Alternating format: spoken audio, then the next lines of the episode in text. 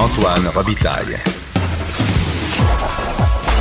Le philosophe de la politique. Là-haut sur la colline. Cube Radio. L'ancienne vice-première ministre Nathalie Normando et ses cinq co-accusés ont été tous libérés ce matin des chefs d'accusation qui pesaient contre eux dans ces fameuses enquêtes de l'UPAC. Pour en discuter avec moi, deux membres du bureau d'enquête, de notre bureau d'enquête, Alexandre Robillard en studio. Bonjour Alexandre. Buongiorno. Et euh, Nicolas Lachance euh, au bout du fil. Bonjour Nicolas. Bonjour messieurs. Alors euh, Nicolas, est-ce que c'est une surprise là, cette, cet arrêt des procédures finalement, le fait que Nathalie Normando s'en sort? Non, selon les délais, c'est pas c'est pas une surprise, mais oui pour la population sans doute qui attendait d'obtenir des réponses concernant cette enquête et ces arrestations. Alexandre, est-ce que c'est une surprise? Ben moi, je suis sous le choc. Hein. De toute façon, euh, je te l'ai dit, Antoine, c'est une décision que. C'est pour ça que je voulais que tu viennes euh, en studio, parce que vous deux, là, vous avez travaillé sur cette histoire-là. Euh, à tour de rôle, on a écrit le livre aussi, PLQ Inc., où il est question de, des affaires entourant Mme Normando. Et ce matin, c'est c'est vraiment comme la fin d'un épisode? Un épisode absolument. Euh, que j'ai couvert aussi au palais de justice. Euh, moi, j'étais ici euh, le jour du budget. En fait, c'était un des budgets que je n'ai pas couvert dans le huis clos du budget. J'étais ici au Parlement. Ah, moi aussi, c'est un des seuls où je ne suis pas allé en Et 15 donc, j'ai vécu la nouvelle. Parce qu'il faut rappeler aux gens là, que Nathalie Normando a été arrêtée un jour de budget en 2016. Hein, donc, le matin même. et habituellement, là, sur la colline, tout le monde se prépare à aller au huis clos du budget pour euh, découvrir cette, euh, cet important document de l'année euh, gouvernementale. Et c'est vous aller au budget? Moi, j'étais au budget ce, ce, jour-là. au budget en, en, mars la promotion là, dans, dans l'entrée ben oui. du centre des congrès. Moi, j'étais censé y aller. J'avais réservé ma place et tout ça. Puis paf, je n'ai pas, pas pu y aller. Puis j'ai travaillé sur l'affaire Normando ce, ce matin-là aussi. Et c'était un budget très important à l'époque, c'était le retour à l'équilibre budgétaire. Les libéraux allaient annoncer de nombreuses mesures qui mettaient un terme un peu à l'austérité qu'on venait de vivre. Ah et ça passait complètement sous silence. Exactement. Euh, au deuxième rang. Donc, ça a été un échec pour les libéraux, euh, le plan de communication de ce budget-là qui devait être euh, le retour aux jours heureux. C'est ça. Alexandre, donc, tu n'as pas pu aller au budget aussi ce jour-là? En fait, euh, c'était prévu que je n'y, c'était pas prévu que j'y aille, c'était prévu que je reste couvrir euh, euh, l'Assemblée nationale ce jour-là. On faisait ça à tour de rôle dans l'équipe de la presse canadienne où j'étais à ce moment-là. Ça fait probablement partie des plus grosses, des plus gros événements que j'ai vécu d'aussi près. Je veux dire, il y a des de, politiques en tout cas, ça faut les situer. Mais la magnitude de ce fait-là, de cette opération policière-là, qui ciblait Mme Normando, Marc-Yvan Côté, qui était un ancien ministre libéral du gouvernement Bourassa, donc qui lui aussi aujourd'hui a été euh, donc, libéré, libéré des, euh, des, accusations. Et, euh, et, je pense que c'est grave, là, c'est, ce qui se passe aujourd'hui, la décision d'aujourd'hui. Pourquoi c'est grave, Alexandre? Parce que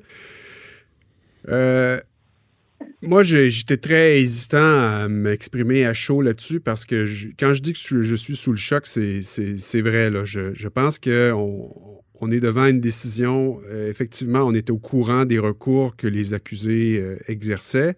Donc, euh, la probabilité d'une décision dans un sens ou dans l'autre était, était, difficile à évaluer, mais je veux dire, on n'est pas devant une surprise. Mais c'est grave parce que ça arrive après une succession de, je dirais, d'échecs à voir clair dans un paquet d'allégations qui planent sur la politique québécoise depuis au moins 2009. On a eu une commission d'enquête qui s'est terminée sur une dissension concernant le lien entre le financement politique et l'octroi de contrats. On sait que l'ex-premier ministre Jean Charest a été ou est toujours sous enquête. On a une ex-vice-première ministre qui a été arrêtée, donc Mme Normando, en même temps qu'un autre ex-ministre d'un gouvernement précédent, M. Côté. On a plus récemment un député qui a été arrêté et jamais accusé. On a un patron de l'UPAC qui a quitté l'UPAC juste après avoir essuyé un revers devant les tribunaux dans un dossier qui concernait ce même député-là. Ouais. on sait qu'il y a une culture d'influence qui lie les firmes de génie et les décideurs publics depuis des décennies. À, ce sujet-là, si je peux me permettre une petite parenthèse, je suis en train de lire un livre qui dont le titre est Les ficelles du pouvoir, mm-hmm. dont nul autre que Guy Ouellet parlait dans son livre. C'est très intéressant parce que ça établit de façon très claire tous les liens entre le politique et les euh, services de génie conseil au Québec. Donc, c'est un livre qui remonte aux années 90 puis qui, euh, qui est très clair là-dessus. Donc, euh, c'est important de rappeler que les, la présomption d'innocence la plus stricte s'impose dans ce dossier-là. Le juge l'a rappelé d'ailleurs. Absolument. Et je pense que Mme Normando et M. Côté ont certainement d'excellentes raisons de célébrer cette décision-là comme une victoire. Ça, ça je pense qu'on ne peut pas leur euh, reprocher ça. Mm. Euh, mais on est devant l'incapacité à voir clair, à disposer d'une image nette quant à la moralité de nos élus. Puis je pense que Mme Normando n'était pas dupe de la décision qui a été rendue aujourd'hui. Elle-même disait tout à l'heure que ça aurait été... Elle aurait aimé que ce soit un procès qui l'exonère complètement. Là, encore une fois, euh, on, présume de son innocence la plus complète, mais, euh, mais c'est vrai que je pense que même pour l'opinion publique, euh, on est perdant dans ça. Je mm-hmm. pense que les citoyens et citoyennes du Québec, ils, avaient, ils méritaient d'avoir un processus euh, mhm. complet.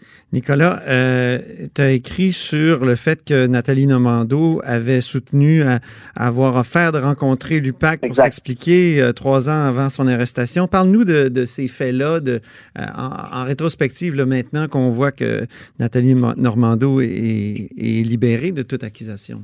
Dès le départ, dès le 17 mars 2016, lors de son arrestation, Madame Normando affirmé en pleurs aux, enquêteurs euh, ici à Québec, là, au siège social de la Sûreté du Québec, qu'elle avait voulu participer à cette enquête-là, qu'elle était prête à collaborer et que jamais les hautes instances de l'UPAC euh, ont, ont, accepté euh, ces, ces, récriminations.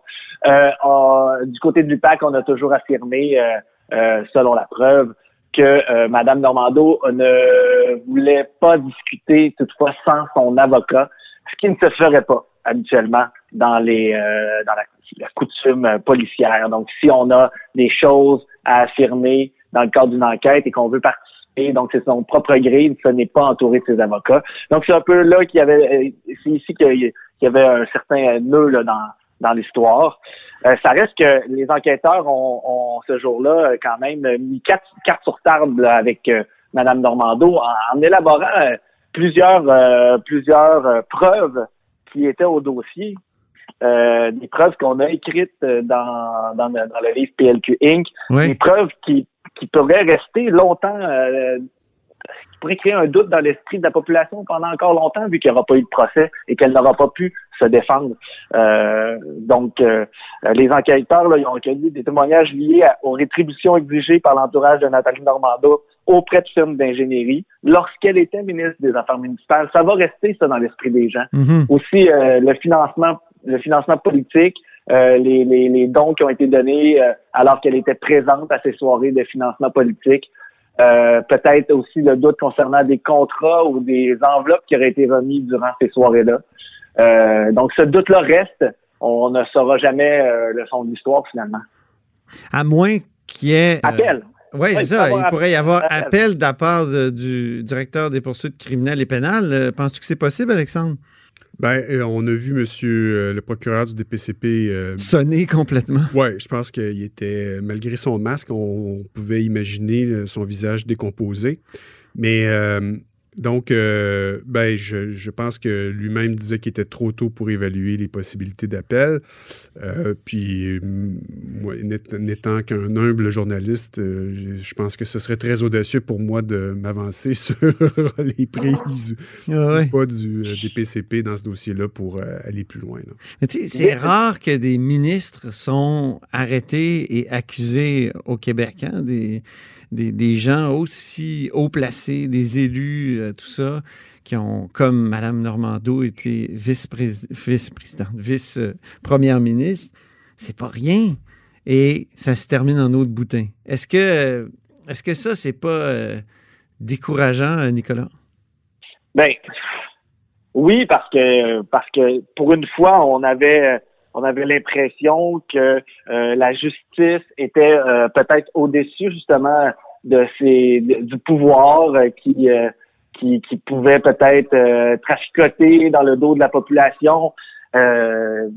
pour une fois, ce n'était plus que des oui-dire, c'était donc des faits qui étaient présentés devant un tribunal. Donc, il y avait beaucoup d'espoir qui était mis devant ça. Maintenant, on parle du DPCP, on parle de l'UPAC. clairement, il, devront rendre des comptes. Euh, c'est grave là, de, prendre quatre ans comme ça. Euh, autant pour les accusés qui, qui dans, dans ce dossier-là, Mme Normando l'a dit en sortant du tribunal, c'est quatre ans de sa vie qui a été euh, volé. Donc, autant pour ces accusés-là que pour la population qui mhm. attendait beaucoup de ce procès-là. Écoutez, il y a des euh, il y a des comptes qui devront être rendus. Là. Parce que l'impression que ça laisse, l'impression que ça laisse, Alexandre, c'est que on a essayé de s'attaquer au pouvoir, puis depuis, on va de décomposition en décomposition. Je veux dire, même le chef de, du corps de police qui a arrêté Mme Normando, euh, Robert Lafrenière, est parti avant la fin de son mandat, le jour des élections en 2018 tout est bizarre dans cette affaire-là. C'est. Euh, on dirait que le verre est dans la pomme. Ouais. Hein? Et puis, euh, moi, je trouve ça malheureusement dommageable pour la, les, institutions, pour, la, pour la démocratie, puis pour la confiance de la population. La confiance de la population. envers, envers les institutions. Puis c'est pour ça que je suis sous le choc parce que j'ai l'impression que on n'arrête pas de se retrouver devant une espèce de magma, de couches superposées à travers lesquelles on n'est jamais capable de passer à travers pour mm-hmm. arriver à, le plus proche possible de la vérité, en fait. Puis on a l'impression que c'est toujours... C'est pour ça que c'était important qu'on collige tout ce qu'on avait trouvé dans un livre. Et, je pense que le livre est, là, il existe. C'est pas du tout une institution. Il y a des faits. mais il y a des faits qu'on a exposés. les faits qui sont là. Qu'on a colligés. Il y a quand même ce livre-là, hein, Nicolas? Des faits qui ont été amassés par la police. C'est énorme. On a parlé de Marc-Yvan Côté, Nathalie Normando, mais moi, je, écoute, l'un des personnages s'en sort et qui, euh, qui a laissé le plus sa trace dans ce dossier-là, c'est Bruno Lortie, l'ancien chef de cabinet de, Madame, Normando. Mhm. Euh, dans le livre, on dépeint le personnage aussi, comment il était vulgaire, euh, comment il, justement, il était proche de Côté. Euh, on décrit le type de politique qu'il ah. préconisait. Exact. Et le type de politique qui, qui pourra préconiser dans l'avenir, si, parce que c'est plate à dire, mais il n'y aura jamais eu de conséquences. Donc, les chances que ce genre de choses-là se reproduisent dans le futur au Québec sont là. On ouvre la porte finalement à peut-être certains autres politiciens ou entrepreneurs euh, qui se diront bon, ben, regarde, même le plus grand scandale de l'histoire euh, du Québec et de la corruption euh, s'est terminé mhm. sans égratignure. On, on, va trouver autre chose maintenant. Alexandre, en terminant? Ben, moi, je trouve que effectivement, la question qui se pose, c'est de dire euh, quelle capacité on a de tirer les choses au clair quand il y a des questions qui se posent sur les décideurs publics, donc euh, ou leur entourage, ou les personnes avec qui ils interagissent. Mais malheureusement, le constat qu'on est obligé de faire, c'est que c'est extrêmement difficile, puis voire impossible. Ben, merci beaucoup, Alexandre Robillard et Nicolas Lachance, tous deux de notre bureau d'enquête. Cube Radio.